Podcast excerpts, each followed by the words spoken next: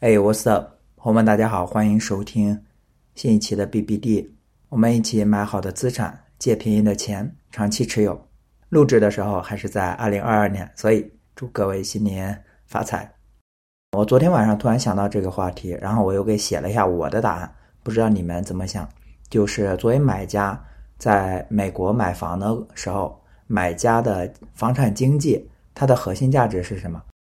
大家都知道，在美国绝大多数地区，你买房你需要有一个房产经纪来代表你啊，帮你出 offer、谈价格，甚至说统筹保险这些东西，一直到最后的过户，甚至有的人直接让他的房产经纪监管 PM 的活。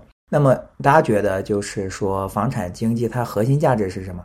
它最重要给客户能带来的不可替代的价值是什么？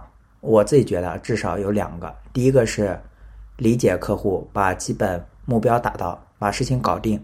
就比方说，有自住房买家，他想买房，嗯，他就要这个学区的，那么你帮他拿下这个学区的房子，这是最基本也是最重要的要求。可能在其他的一些方面，比方说过户的时间啊、房价、房子的 condition，甚至都要退于其次。最重要的是，呃，在一个市场中，你拿到这个学区的房子，尤其是如果房市还比较火热的话。把事情搞定是一个最基本的需求，然后有些投资方买家，他需要找到某个数值的回报率以上的房子，那你就能帮他找到，在你这个 metro area，你就能帮他找到，然后并且拿下，那就是最重要的。当然，这其中可能包含一些隐含条件，比如你帮助客户梳理出来他的核心需求，有些客户他言行不一，或者既要又要，对吧？能帮他都达到最好，但是如果就是互相矛盾的话，你可能要帮助他梳理出来他最核心的需求是什么，然后把这个目标达到。还有就是要确保按照计划过户。这个说起来容易哈，但是其实面对突发状况的时候，贷款啊，或者说房子在搬运以后，在过户之前突发的一些情况，漏水啦，各种各种乱七八糟的这些突发情况的时候，也很考验经纪人。第二个，我觉得核心价值就是省钱，帮客户省钱。有人喜欢这个经济，因为他能帮他省很多钱。比方说，合同谈判分好几个阶段砍价，啊，一开始出价的时候砍价，啊，inspect 之后的砍价，啊，financial contingency 的砍价，或者说还有其他各方面你想不到的角度、时间节点的一些砍价，你能直接或者间接的方式，可能不是房价省了，可能是一些 set credit 或者其他各种的方式送些东西啊，对吧？啊，送些。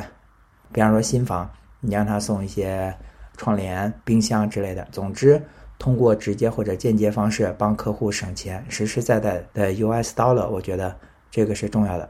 第二个是你有特殊的渠道，能帮客户省钱。比方说，有些人他总是能找到 off market deal，他的资源、他的 connection，他平时就是就建立了这些。然后有些时候你跟建商的关系、builder 的关系维护的比较好。总之，他们可以。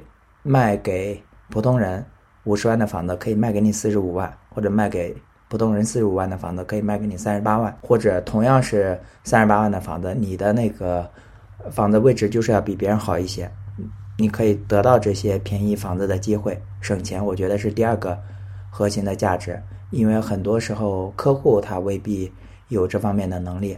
嗯，我自己总结啊，这两个是最重要的。不知道你们怎么看？你们觉得在美国的话，或者说在加拿大，其实也类似，买家房产经济核心价值是什么？欢迎在评论区一起讨论哈。